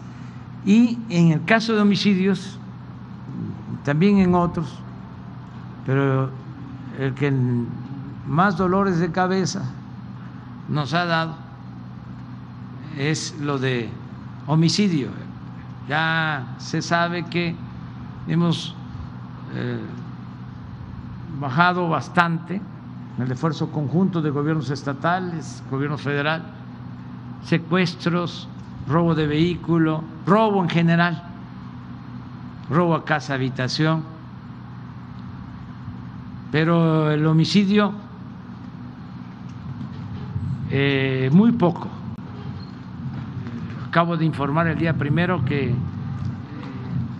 apenas logramos una reducción en tres años del 0.7, pero afortunadamente ya tenemos una tendencia a la baja, que me da mucho gusto. Ya seguramente lo vamos a reflejar en el informe del lunes entonces ya vamos bien cuanto a esto. Entonces lo que preguntas, pues yo espero que continúe así. Nada más este se va a aplicar el programa de apoyo a nuestros paisanos migrantes que van a regresar para protegerlos, este, que vienen a ver a sus familiares. Vamos a dar a conocer ya también ese programa pronto eh, para proteger a los migrantes y que pasemos el fin de año con paz y con felicidad, ¿no? Todos los mexicanos.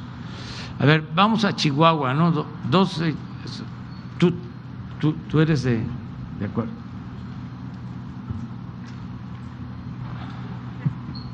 Buenos días, presidente Argelia Domínguez del Diario de Chihuahua. Precisamente hablando del tema de los homicidios, quería preguntarle cuál va a ser la estrategia específica, las acciones que se van a establecer aquí en Chihuahua. Lo planteo así porque desde el 2017 a la fecha las estadísticas de la Fiscalía señalan que al año hay por encima de 2.000 homicidios dolosos en el Estado. El año pasado cerró con 2.715 y a lo que va la fecha, según la Fiscalía, se suman 2.321 asesinatos en la entidad. Eh, cómo se van a coordinar las fuerzas estatales y federales, los niveles de gobierno, sobre todo porque bueno, el homicidio es un delito del fuero local, pero en el Estado está muy directamente relacionado con el crimen organizado, que es un delito del fuero federal. Esa sería mi primera pregunta. Y la segunda también tendría que ver con el tema del agua que también mencionó. Si ya se estableció cuánto va a ser la extracción para el ciclo agrícola 2022 y cuál es la relación actual del gobierno federal con los productores de la región centro-sur después de estos conflictos que se vivieron en las presas y por el tema del tratado del agua. Gracias. Bueno, este, eh, sobre seguridad, eh, hay que seguir eh, trabajando de manera conjunta para enfrentar el problema de homicidios.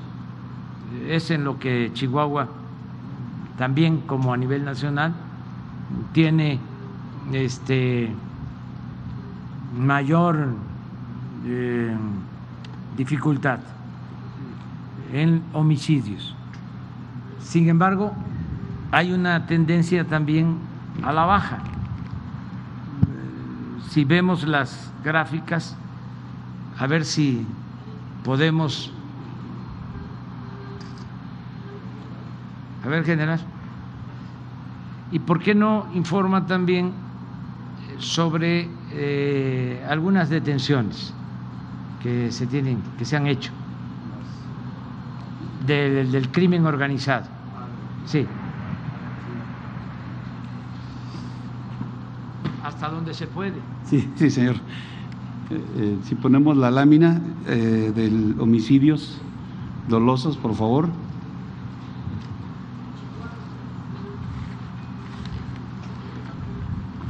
Aquí tenemos la gráfica de homicidios dolosos y sí, si vemos desde el 2015 aquí viene subiendo este, eh, la cantidad de homicidios. Aquí en el, en el 2020 tienen registrados 2.294 homicidios y este, en lo que va del año son 1.733. Entonces la tendencia es hacia la baja, de conformidad a lo que venían eh, presentándose en años anteriores, que sí iba subiendo. El trabajo aquí de las autoridades ha sido importante. Y a pesar de que tiene el tercer lugar, y si, y si vemos eh, el acumulado de toda la administración, tiene el cuarto lugar en este, en este rubro de homicidios dolosos el Estado, pero sí hay esta reducción. Eh, nos quedan este, pues, 20 días del mes para cerrar el año y pues va a terminar por abajo este, del 2020. Hay una reducción este, que, se ha logrado con el trabajo de, las fuerzas estatales, municipales y, este, y, federales. También mencionar que eh, aquí se, realizan una serie de actividades que van vinculadas a, lo que es eh, la inteligencia que se genera en, el Estado por parte de fuerzas federales, estatales, y que nos ha llevado al aseguramiento de actores importantes de la delincuencia organizada. En, Ciudad Madera, eh, hace algunas semanas se detuvo a uno de los delincuentes que generaban violencia ahí en, el área y eh, el, pasados días eh, el posible relevo de, esa, de ese delincuente que, que, era familiar o que es familiar de, de él, también fue detenido aquí en el Estado gracias a toda esa coordinación que se hace de obtención de información y generación de inteligencia para actuar sobre los, eh, eh, las cabezas de, las organizaciones delictivas en el Estado. Y vamos a continuar trabajando. Eh, es importante también subrayar que se están eh, construyendo mm, cuarteles de la Guardia Nacional. Ya eh, son más de dos mil elementos de la Guardia Nacional. Este, esto nunca se había hecho. Eh, de que el gobierno federal se ocupara de la seguridad pública en Chihuahua. No se podía porque la constitución lo prohibía, se llevó a cabo una reforma para que la Secretaría de la Defensa, la Secretaría de Marina, eh, ayuden en labores de seguridad pública y se creó la Guardia Nacional. Lo que había antes era la Policía Federal. En su mejor momento la Policía Federal llegó a tener 40 mil elementos. Y solo 20 se dedicaban a tareas operativas, 20 mil eran administrativos. Y fue un fracaso porque ni siquiera construyeron en el tiempo que estuvo la Policía Federal cuarteles, tenían que este, ocupar hoteles, a veces eh, dormir en campamentos a la intemperie. Y se echó a perder esa corporación. Ahora la Guardia Nacional tiene a nivel nacional 100 mil elementos y más de 200 cuarteles en todo el país. Aquí, como lo mencionó el general, son más de 10 cuarteles terminados. 12. ¿Y van a ser cuántos en total?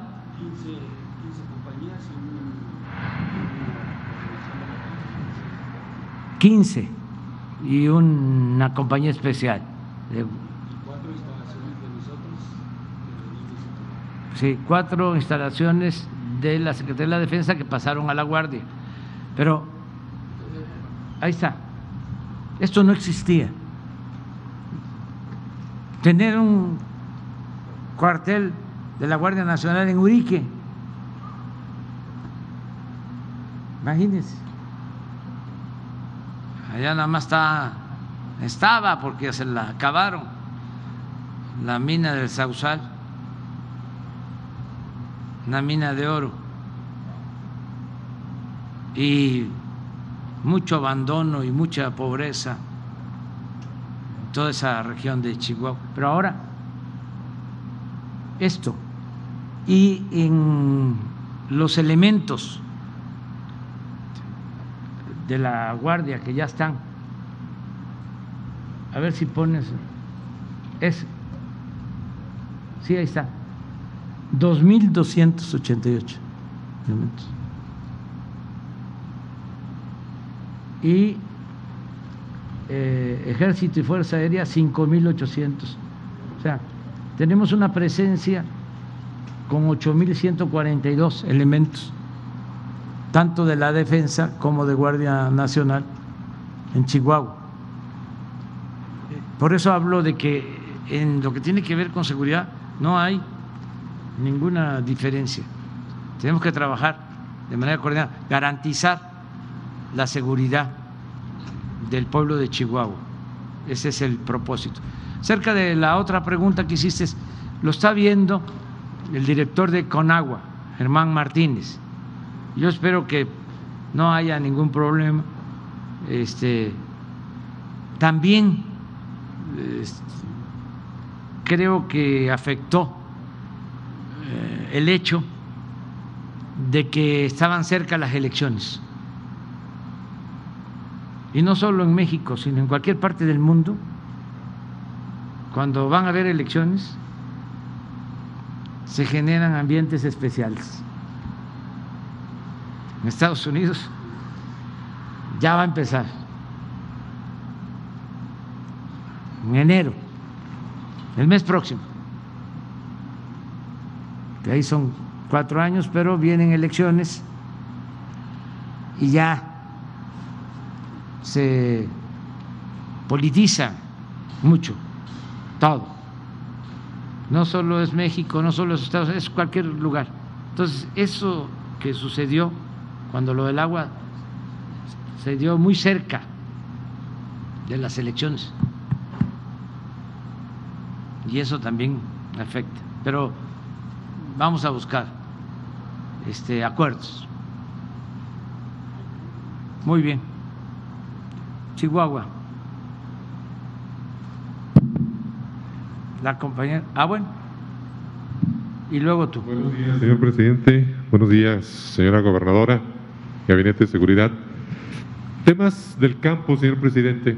Hay preocupación en el campo por el elevado precio de los fertilizantes. De 9.500 pesos la tonelada ha subido hasta 25.000 pesos. Nosotros como radio, yo soy de Grupo BM Radio, cubrimos una gran parte del estado y sobre todo la zona rural. Allá hay preocupación por el elevado precio del fertilizante. Y también de un programa que se publicó el 21 de marzo del 19 donde el gobierno federal ofrece un apoyo a los productores de maíz amarillo. En la región hay más de 422 empresas productoras de maíz afectadas porque nunca llegó ese subsidio. Se ha tocado las puertas de SADER, se ha tocado ya, ahora en el nuevo gobierno, con la maestra Campos Galván, a Desarrollo Rural para que estén enterados de lo que se les debe a esos productores. Ya no aparece como deuda en la SADER desaparece acerca, desaparece quienes apoyaban este tipo de programas de subsidios para el campo y pues hay muchísimas familias afectadas en la región. Estoy hablando de Cuauhtémoc, de Namiquipa, de Madera, de Guerrero, de Bachíniva, municipios que son productores de maíz y que se les convocó en su momento para que produjeran maíz amarillo, en lo que le denominaron en ese tiempo la agricultura por contrato y al caer el precio internacional del maíz, ellos se vieron afectados. Hay un subsidio que ofreció el gobierno federal que no se ha cumplido, llevan dos años. Y hay en la región mucha preocupación. Es un tema diferente al que se vivió en la zona centro-sur del estado con el tema del agua. Allí el tema del agua se maneja en su gran mayoría, hay pocas presas, se maneja con extracción, extracción de agua del subsuelo. Y hay preocupación también en ese sentido. Y ahí pues sería muy importante que se les diera una respuesta porque vienen arrastrando ese pasivo que ya se enteró al actual gobierno, se ha, en octubre pasado se hizo un contacto con la gente de SADER y dicen que ya no tienen presupuesto para eso y que sería muy importante que los tomaran en cuenta. Mi segunda pregunta sería, ya se ha hablado de la vacuna de refuerzo al gremio magisterial le aplicaron la vacuna Cancino y según los últimos comentarios se dice que está perdiendo efectividad. Ya tienen más de seis meses de vacunados. En su gran mayoría los, vacunaron en mayo de este año para precisamente para el Día del Maestro. Está perdiendo efectividad, se está incrementando el número de contagios y ante ese número de contagios se le pregunta, señor presidente, si habrá la vacuna de refuerzo eh, pues en fecha próxima para el gremio magisterial. Sería mi participación. Gracias. Mira, en el caso de, mm, de los apoyos al campo, continúan los mismos, solo que eh, el subsidio ya tiene que ver eh, solo con los precios de garantía. El pagar 5.610 pesos la tonelada de maíz y a pequeños eh, productores. Ese es el apoyo. Antes, en efecto, habían muchos programas de la Secretaría de Agricultura, pero eh, se quedaban arriba para los grandes productores, no se ayudaba a los pequeños, a los medianos. Y eh, ya no hay eso. La Secretaría de Agricultura tiene eh, a su cargo este programa con Segalmex, que es comprar maíz a precios de garantía para ayudar a los productores pequeños, medianos. Eh, lo de la financiera rural, lo de la aseguradora, todo eso ya no tiene este, vigencia porque realmente no significaba apoyo al campo, ayudaba mucho a las estructuras eh, de intermediación a las que hice referencia. Entonces, eh, nosotros no hemos hecho ningún compromiso en ese sentido de lo que estás mencionando sobre el maíz amarillo.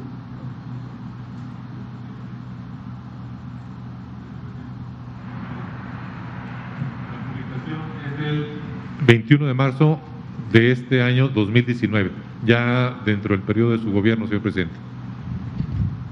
No, este, tengo conocimiento, lo voy a revisar, pero este, no tenemos ninguna deuda, absolutamente. Lo voy a, revisar, le voy a pedir al secretario de Agricultura que lo vea. ¿Por qué? Decidimos orientar muy bien el apoyo al campo, que eran muchísimos programas, eh, no se beneficiaba a los campesinos, eh, se beneficiaban a los más grandes, como sucede con el agua. Este, igual. Y este, a los intermediarios. Entonces, se optó por estos programas, es producción para el bienestar, lo que era el PROCAMP más que se entrega el apoyo de manera directa. Y ahora ordené que se lleve a cabo un censo, porque quiero este, cerciorarme, queremos saber que realmente están recibiendo los campesinos el apoyo, que no nos vaya a suceder lo que pasaba con el Procampo, que hasta quienes no tenían nada que ver con la producción agrícola cobraban o este se entregaba a gente que no necesitaba el apoyo o se daba más de la cuenta. Estamos haciendo un censo, pero es ese programa producción para el bienestar, de manera directa entregarle al productor. Dos, los precios de garantía, porque llegamos a la conclusión que si hay precio, el productor busca financiamiento, busca la mecanización de la tierra, busca el fertilizante busca la semilla, si hay precio, porque ve compensado su esfuerzo. Entonces, dijimos esto, no todo, que al final este, no tiene beneficio o no le llega el beneficio directo al productor acaba de presentarse una situación de incremento de precios, en el caso, por ejemplo, del frijol, como nunca subió de precio. Y mantuvimos precios de garantía del frijol. Claro, no nos vendieron frijol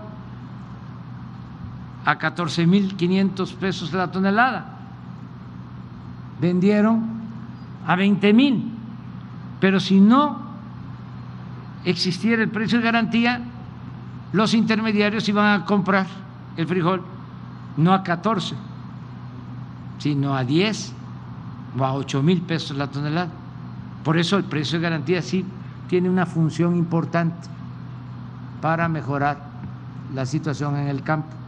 Y lo otro que hiciste referencia es lo del fertilizante. Eh, estás este, en lo correcto. Es lamentable de cómo llegamos a ser autosuficientes en producción de fertilizantes. Es que se olvidan las cosas.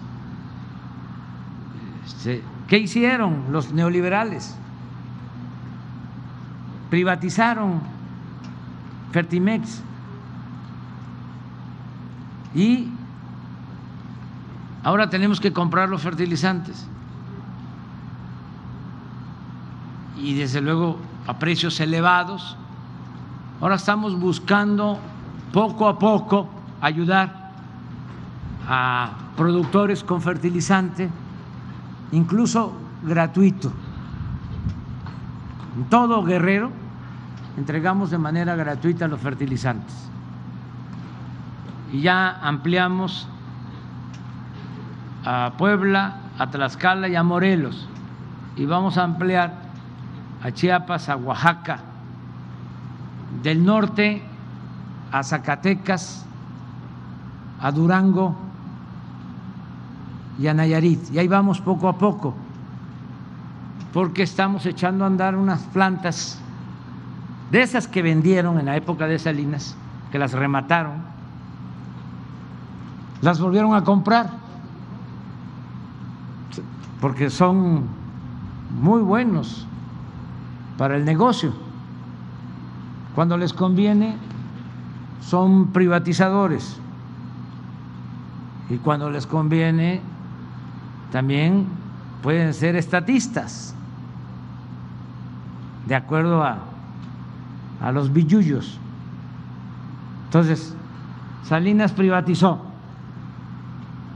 y en el sexenio pasado se compraron las plantas, nada más que se compraron a precios elevadísimos, a sobreprecios, y plantas que estaban convertidas en chatarra, porque imagínense, esas plantas las privatizan en el sexenio de Salinas, las operaron muy poco, el que las compra, también político,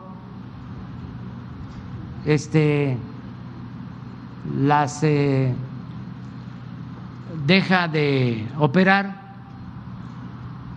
eh, luego le llega al señor Ansira la planta, el señor Ansira la vende con un sobreprecio estimado de 200 millones de dólares. Entonces, aparte de que se pagó un sobreprecio, como la planta no estaba en buen estado, se tuvieron que invertir como 500 millones de dólares más. Entonces está produciendo ya esa planta fertilizante, ya también se logró un acuerdo, una reparación del daño para que el señor Ansira devuelva 200 millones de dólares, ya entregó 50 millones de dólares y va a entregar antes del 24 los 200 millones de dólares. Y de ahí es que estamos este, apoyando a los productores con el fertilizante. Pero aquí, por ejemplo, en Camargo, hay una planta de fertilizante que se quedó abandonada también, este, que no eh, dudamos en que podamos echarla a andar o este, promover que alguien, una empresa, una asociación de productores quiera este, operar esa planta para que tengamos los fertilizantes. Eso es lo que te puedo comentar. Lo otro, me preguntaste, es otra cosa. Ah, sí, ya lo estamos haciendo.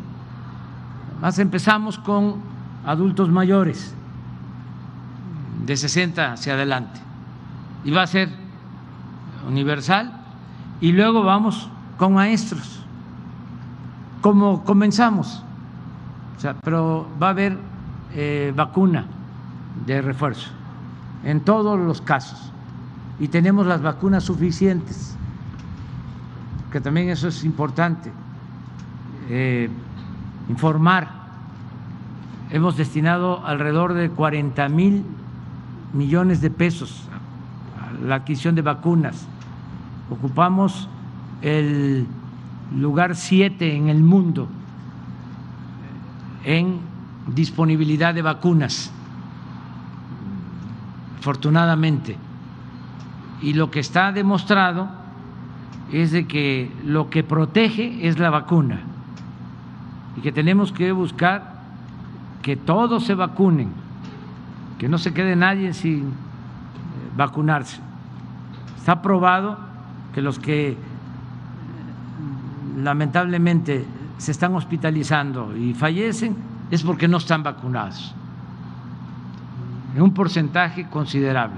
Entonces, los rezagados, los que lo están pensando, que ya no lo sigan pensando, que se vacunen porque hay que protegernos. Y sí viene la vacuna de refuerzo. Eh, y viene también para el caso de los maestros. Aquí en Chihuahua, sobre todo en los municipios fronterizos, se pudo vacunar muy pronto y esto permitió que se normalizara eh, el tránsito y eh, la relación económica comercial con Estados Unidos. Y hay que decir que Estados Unidos nos ha donado 11 millones de dosis y nosotros hemos hecho lo propio también donando vacunas a países pobres de América Latina y del Caribe. Pero sí este, se va a vacunar a los maestros. O sea, eh, es un programa que está llevando a cabo eh, la Secretaría de Salud. Este, el propósito es, primero, rezagados porque estoy seguro que hay localidades de municipios de la sierra de Chihuahua, no todavía, no se han vacunado. Esto nos pasa en los lugares más apartados, en Chiapas, en Oaxaca, en Guerrero. Entonces tenemos que llegar allá y vacunarlos a todos, los rezagados. Eh, Segundo, adultos mayores. Tercero, los jóvenes, ya estamos vacunando. De 15 a 17, ahí es Pfizer. Eh, la vacuna de refuerzo es AstraZeneca. Quienes tienen algún problema, enfermedad crónica, eh, discapacidad, todos son prioritarios para la vacuna, pero va de acuerdo a un, a un programa. Voy a ver lo del maíz que me estás planteando.